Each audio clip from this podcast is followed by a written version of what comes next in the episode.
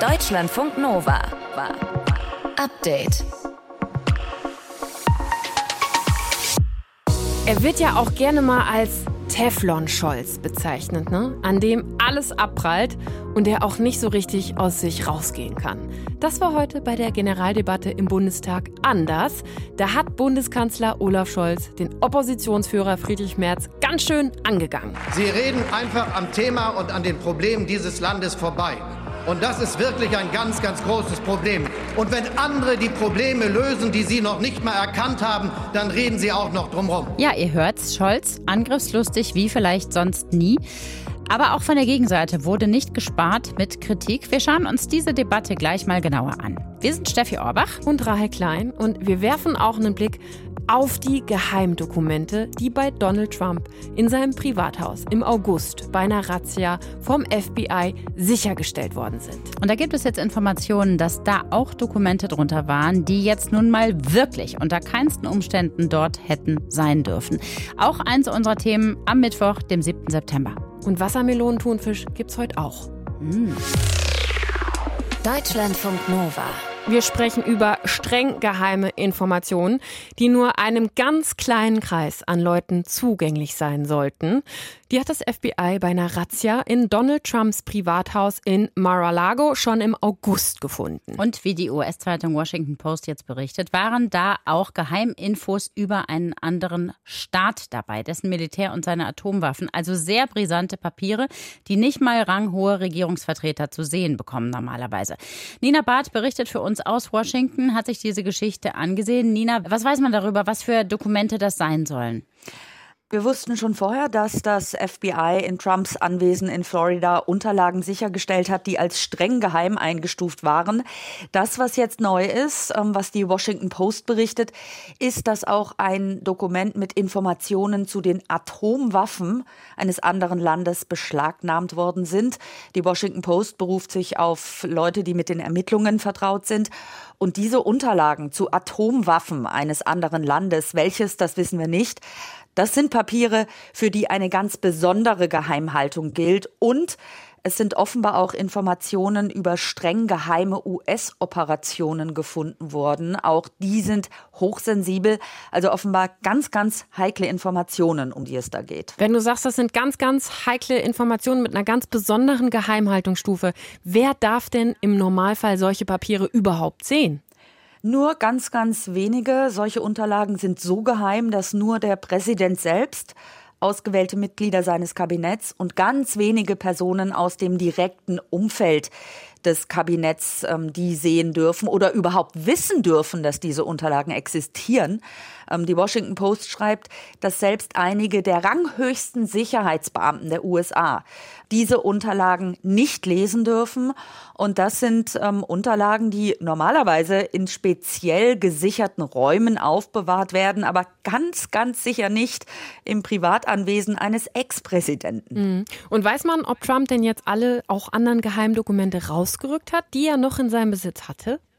Also von rausgerückt würde ich da gar nicht sprechen. Er hat äh, einige Unterlagen zurückgegeben an das Nationalarchiv, aber eben bei weitem nicht alle. Und das ist ja der Grund, warum es überhaupt die Razzia des FBI vor einem Monat gegeben hat. Es ist gar nicht klar, ob alle Dokumente sichergestellt worden sind, denn es wurden auch leere Ordner in Trumps Anwesen gefunden, zum Teil auch mit geheim beschriftet. Und da muss jetzt eben noch untersucht werden, warum diese Ordner leer waren, was mit dem Inhalt passiert ist. Diese Frage ist also noch offen. Ansonsten würde ich aber davon ausgehen, dass das, was in dem Anwesen von Trump zu finden war, vom FBI sichergestellt wurde. Es sei denn, Trump hat was im Garten vergraben, aber davon würde ich jetzt nicht ausgehen. naja. Ich glaube nicht, dass er es selbst gemacht hat, in jedem Fall. Wie ist es ja. denn überhaupt mit Regeln für Ex-Präsidenten? Müssen die tatsächlich alle Papiere aus ihrer Präsidentschaft abliefern? Also Präsidenten müssen, wenn sie aus ihrem Amt ausscheiden, alle offiziellen Dokumente an das Nationalarchiv zurückgeben. Auch E-Mails und Briefe gehören dazu. Und das ist geregelt in einem Spionagegesetz. Und dabei geht es um Dokumente zur nationalen Sicherheit. Die müssen eben ins Nationalarchiv. Diese ganze Geschichte wird ja immer brisanter, muss man sagen. Also erstmal hat man ja äh, Anfang August festgestellt, dass da kistenweise wirklich Dokumente äh, rausgeholt worden sind aus dem Anwesen von Trump. Und jetzt auch noch diese hochbrisanten.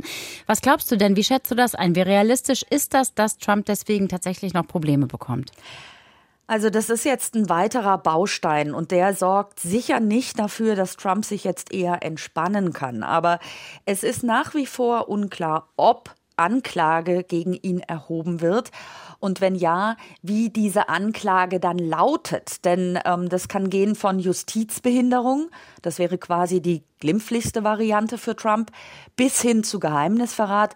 Das wäre aus Trumps Sicht das Schlimmste, was für ihn passieren könnte, aber das ist noch völlig offen. Unsere Korrespondentin Nina Barth war das über sehr brisante Dokumente, die das FBI schon im August während der Razzia in Donald Trumps Privathaus sichergestellt hat und wo so nach und nach rauskommt, was da wirklich für geheime Dokumente so drin waren. Deutschlandfunk Nova.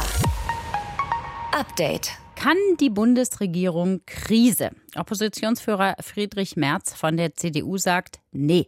Auch in der Wirtschaftspolitik fehlt dieser Bundesregierung jede Fähigkeit zum politisch-strategischen Denken. Also im Bundestag ist heute heftig gestritten worden in der Generaldebatte. Da diskutieren Regierung und Opposition über die Themen, die gerade so alle wichtig sind. Ja, und da ging es natürlich vor allem auch um die Frage, wie wir energietechnisch durch den kommenden Herbst-Winter kommen und ob die bisher beschlossenen Maßnahmen ausreichen. Vor allem Bundeskanzler Olaf Scholz und Friedrich Merz haben sich da heftig behagt. Johannes Kuhn aus unserem Hauptstadtstudio hat die Debatte für uns mitverfolgt. Johannes, worüber haben sich Scholz und Merz denn vor allem gestritten?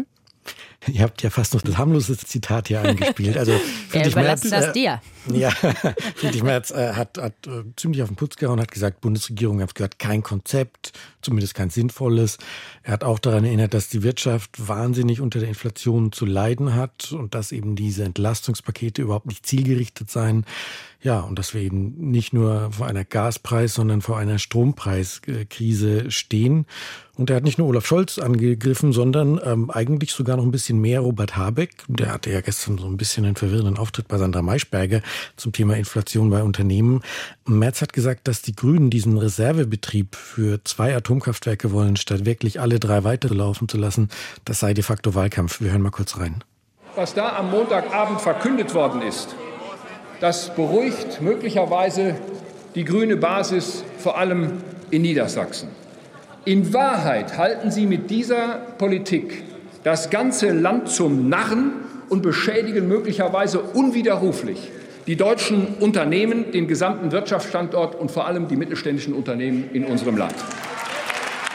Soweit Friedrich Merz. Also es war auch von Irrsinn die Rede. Es war schon eine sehr lebhafte Debatte, will ich es mal nennen. Wie hat Scholz denn auf die verbalen Angriffe reagiert? Er ist ja jetzt nicht unbedingt dafür bekannt, ähm, ich sage mal, sehr lebhaft, lebhaft zu reagieren. Dankeschön. Ja, das war heute ein bisschen anders. Also er hat sich, glaube ich, ein bisschen herausgefordert gefühlt oder hat vielleicht noch kurzfristig einen Rhetorikkurs gemacht oder vielleicht den, den, den, äh, stärkeren Kaffee getrunken heute Morgen. Er ist, er ist auf jeden Fall, ja, hat sich da auch in die Redeschlacht geworfen und hat zunächst mal seinem ähm, Konkurrenten Friedrich Merz äh, Stimmungsmache vorgeworfen. Da hören wir auch mal rein. Unterschätzen Sie unser Land nicht, unterschätzen Sie nicht die Bürgerinnen und Bürger dieses Landes.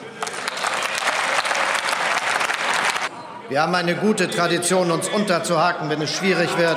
Bund, Länder und Kommunen, Politik, Zivilgesellschaft, Arbeitgeber und Betriebsräte, Unternehmen und Gewerkschaften. Wer Spaltung herbeiredet, der gefährdet den Zusammenhalt in diesem Land. Und das ist jetzt das Falsche. Also, Hör mal. Spaltung soll man nicht herbeireden. Ja, es war dann noch, er hat dann noch zwischendurch, äh, ja, er hat den Spieß ein bisschen umgedreht, hat gesagt, Moment, gucken wir mal zurück. Wer hat denn den Ausbau der erneuerbaren Energien verhindert? Äh, Stichwort Windkraft da vor allem.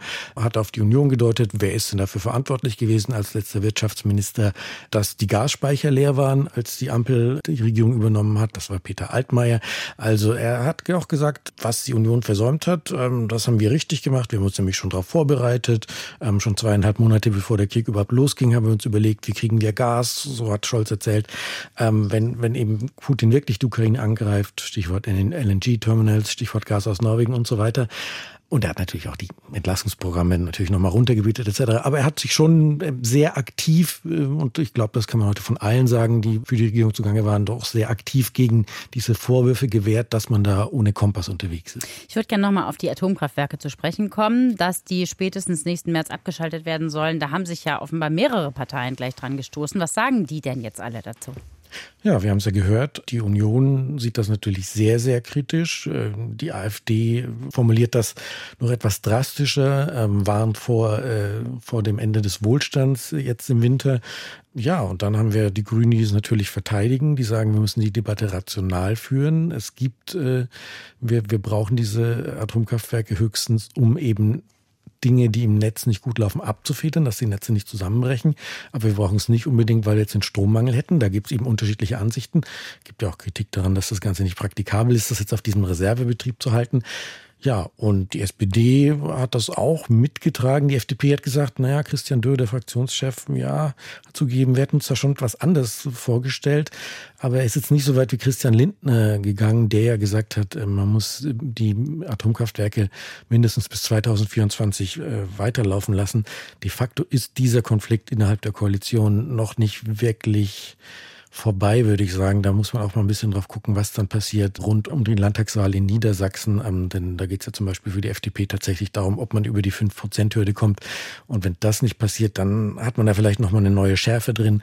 Also man hat es heute ein bisschen ausgeklammert. Ja, da warten wir mal drauf. Ist noch nicht vorbei. Ja, genau. In, Im Bundestag war heute Generaldebatte und Johannes Kuhn hat die für uns verfolgt. Und wir haben äh, in dieser Debatte einen Bundeskanzler Scholz erlebt, der auch mal ja, ein bisschen Puls hatte, muss man sagen. Ne?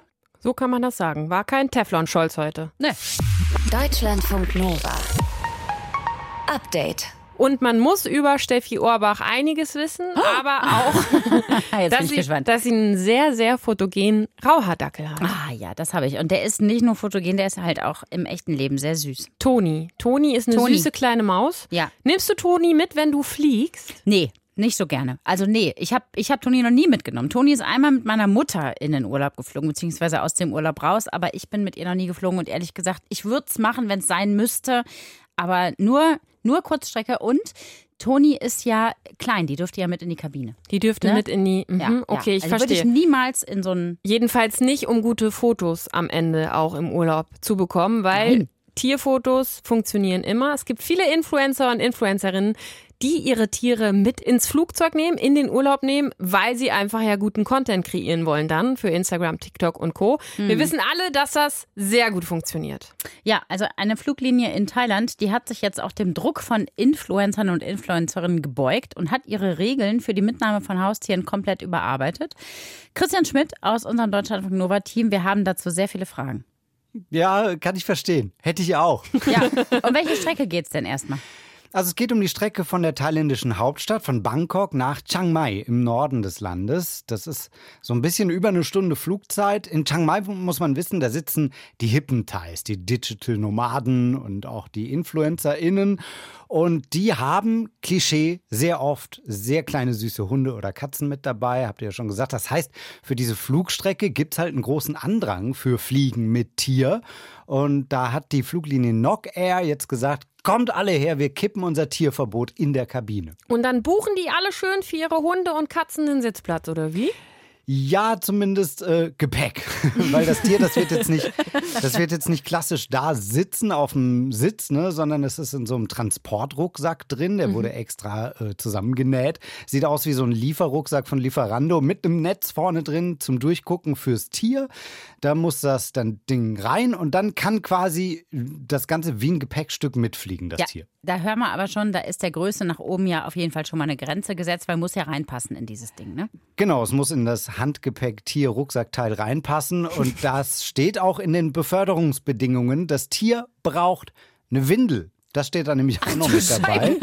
Also, ich weiß nicht, wie groß Windeln werden kann, aber wenn das beim Tier nicht klappt, dann darf es auch nicht mit. Ja, gut, also bei Hund, Katze kann ich mir das durchaus noch vorstellen, aber wenn du jetzt hm. deinen Vogel mitnehmen willst, wie willst du dem eine Windel anziehen? Auch sehr klein, ne? Und noch ja. eher in Thailand erlaubt auch zurzeit nur Hunde, Katzen und Hasen. Scheinbar sind Hasen bei thailändischen Influ äh, Influencerinnen ein Ding. Vogel geht nicht, steht extra drin. Zumindest nicht bei dieser Fluglinie. Können ja auch selber fliegen.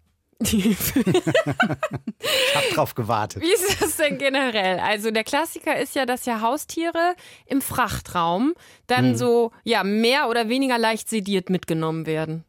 Ja, es hat sich aber auch schon einiges getan. Äh, Airlines zeigen sich kulant gegenüber Leuten mit Haustieren. Bei der Lufthansa zum Beispiel, da kann man Hunde und Katzen als zusätzliches Handgepäck schon einchecken. Leider keine Hasen übrigens. Die Regel macht jede Fluglinie selbst. Welche Fluglinie muss ich denn wohl wählen, wenn ich einen, ja, ich sag jetzt mal ausgefalleneren Haustiergeschmack habe, also was anderes habe als Hund oder Katze? Also Emirates wäre schon mal die erste Fluglinie, die auch Vögel in der Kabine erlaubt tatsächlich. Also falls es beim Falkenrennen doch nicht irgendwie geklappt hat, dann ist das doch praktisch, das Ding wieder mitzunehmen. Turkish Airlines erlaubt auch explizit Vögel, aber ausschließlich Singvögel. Die meisten Airlines, die haben sich äh, wirklich nur auf Hunde und Katzen beschränkt, außer Air Europa. Da darf gefühlt ein ganzer Zoo mit. Hunde, Katzen, Frettchen, Vögel, Fische und Schildkröten. Fische. Ja, ja, alles dabei. Einzige Einschränkung, bis 8 Kilo. Okay, wir wollen aber auch überhaupt keinem Fisch oder einem Frettchen Nein. begegnen, das mehr wiegt als 8 Kilo, ne? Nimmst du so ein Hai mit? oh Gott, wer nimmt denn seine Fische geht. überhaupt mit in Urlaub? Eine thailändische Fluglinie, die bietet jetzt auf jeden Fall ausgewählte, haustierfreundliche Fliege an. Flüge, Fliege. Keine Fliegen, kann man, darf man eigentlich Fliegen auch mitnehmen? Ich weiß es nicht, ich hoffe nicht. Wenn man Schmitty, was sagst du? Ja. Also, wenn ihr Haustiere habt und mit denen schon mal im Urlaub wart, dann wisst ihr das. Welche Tiere da wo mit fliegen dürften. Darüber hinaus hat uns Christian Schmidt einige irritierende Infos gegeben. Dankeschön. Deutschlandfunk Nova. Update. Seit zwei Jahren und neun Monaten wissen wir jetzt, was Covid-19 ist und wir leben ja auch damit und gehen da irgendwie mit um. Aber auch wenn die Meldungen dazu ja weniger geworden sind, bis heute sterben Menschen an Covid-19. Die Johns Hopkins Universität in den USA zählt aktuell weltweit mehr als sechseinhalb Millionen Covid-19-Tote, wobei die Dunkelziffer da ja auch deutlich höher liegen dürfte. Und all diese Menschen, die da gestorben sind, die haben Angehörige hinterlassen, teilweise auch Kinder. Maike Rosenplenter aus den Deutschlandfunk Nova Wissensnachrichten. Forschende haben jetzt mal darauf aufmerksam gemacht, dass es durch die Corona-Pandemie mehr Waisenkinder gibt. Ja, und zwar wurden laut dieser Schätzung mehr als siebeneinhalb Millionen Kinder zu Vollwaisen. Also beide Elternteile sind an Covid gestorben und noch viel mehr, nämlich zehneinhalb Millionen haben ein Elternteil verloren. Vor allem sind demnach Kinder aus Ländern, in Südostasien und Afrika davon betroffen, heißt es in der Untersuchung. Und allein in Indien hätten etwa dreieinhalb Millionen Kinder ihre nächste Bezugsperson verloren. Du hast jetzt gesagt, laut Schätzungen, auf welche konkreten Zahlen stützen sich die Forschenden denn dabei? Vor allem auf Zahlen der Weltgesundheitsorganisation. Die Forschenden haben erstmal drei Quellen sich angeschaut, nämlich die WHO, dann die Zeitschrift The Economist und dann noch Zahlen des amerikanischen Institute for Health Metrics and Evaluation. Und für alle drei haben sie dann eben Zahlen ausgerechnet, wie viele Kinder Waisen, Vollwaisen, Halbwaisen geworden sind. Und äh, die von der WHO, die waren die konservativsten Schätzungen. Und deshalb haben sie sich daran dann auch orientiert. Also im Grunde muss man noch ein mindestens vor alle diese genannten Zahlen setzen. Ist das eigentlich das erste Mal, dass durch eine Krankheit so viele Kinder zu Waisenkindern geworden sind? Nein, durch AIDS werden auch jährlich viele, viele Kinder Waisen. Laut dem Kinderhilfswerk SOS Kinderdörfer haben bisher 15,4 Millionen Kinder weltweit ein oder beide Elternteile durch AIDS verloren. Der größte Teil davon ist auch in Afrika. Für viele dieser Kinder gibt es zum Glück schon Hilfsprogramme. Es gibt Waisenhäuser und Hilfsorganisationen, die sich eben besonders um AIDS-Waisen kümmern. Und das ist auch genau die Forderung der Forschenden, dass es solche Hilfsprogramme dann auch für Covid-Waisenkinder geben soll, weil die Langzeitfolgen für diese Kinder bisher eben zu wenig beachtet worden seien. Sind denn solche Hilfsprogramme in Planung? Bisher haben nur zwei Länder angekündigt, solche Programme zu starten, nämlich die USA und Peru. Laut den Forschenden müsse es vor allem darum gehen, den Tod von Eltern oder Betreuungspersonen von Kindern von vornherein zu verhindern, zum Beispiel indem mehr geimpft wird, wobei wir ja wissen, dass ein Zwang zu dieser Impfung schwierig ist und es eben Menschen gibt, die eine Covid-Impfung komplett ablehnen. Alternativ sollte es dann eben andere fürsorgliche Betreuungsmöglichkeiten geben für Kinder, die durch Covid Waisen geworden sind. Und es solle laut den Forschenden eine wirtschaftliche Unterstützung der verwaisten Kinder geben. Mehr als siebeneinhalb Millionen Kinder weltweit haben laut einer aktuellen Schätzung durch die Corona-Pandemie ihre beiden Elternteile verloren. Ein Elternteil ist bei mehr als zehn Millionen Kindern gestorben. Das haben Forschende errechnet und fordern jetzt spezielle Hilfsprogramme für diese Covid-Waisenkinder. Deutschlandfunk Nova. Update. Fisch aus Pflanzen. Das ist mittlerweile nichts mehr, worüber man reden muss, weil es neu ist. Gibt's alles seit Jahren im Tiefkühlregal. Selbst große Fischfirmen haben inzwischen vegane Fischstäbchen oder veganen Lachs im Angebot. Wir haben aber doch nochmal aufgehorcht bei Thunfisch aus Wassermelone. Das klingt ein bisschen absurd, aber das ist eines der Trendessen jetzt im Moment. Zumindest auf TikTok ist das durch die Decke gegangen und inzwischen haben es auch viele andere Plattformen aufgegriffen. Deutschlandfunk Nova-Reporterin Chrissy Mockenhaupt, wie machen wir denn aus einer süßen Melone einen salzigen, öligen Thunfisch?